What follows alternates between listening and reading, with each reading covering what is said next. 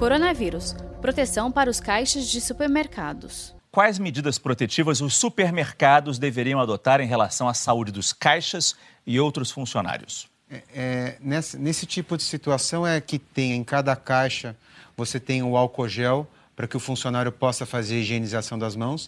Lembrar que ele manipula muito dinheiro, moedas, cartão de crédito. O cartão de crédito é o cliente hoje que faz a, a, introdução, mas o dinheiro e as moedas.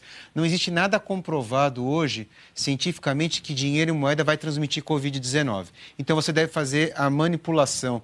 Depois que você vai manipular o dinheiro, seria adequado que você fizesse a higienização das mãos. Se você não conseguir fazer, tiver uma demanda muito grande, você espera, você não pode levar a mão ao olho, boca e nariz, aí você, quando tiver uma oportunidade, você faz a higienização ou sai do seu posto de trabalho e vai fazer a lavagem de mãos com água e sabão. Mas, por exemplo, no posto de trabalho, deu troco para uma pessoa antes do próximo cliente. Se tiver um álcool gel ali, se funciona? Ele, se ele puder é, fazer essa limpeza, ok, seria adequado, porque ele está tá com, com a, isso à disposição. Porque até porque existe um certo tempo entre o próximo cliente colocar as compras e, e chegar na frente do seu caixa, ele consegue fazer a higienização. Então, o adequado é que ele deixem um álcool gel em cada posto do supermercado. E o funcionário da caixa, o que atende na padaria, que repõe os produtos, esses funcionários precisam usar máscara?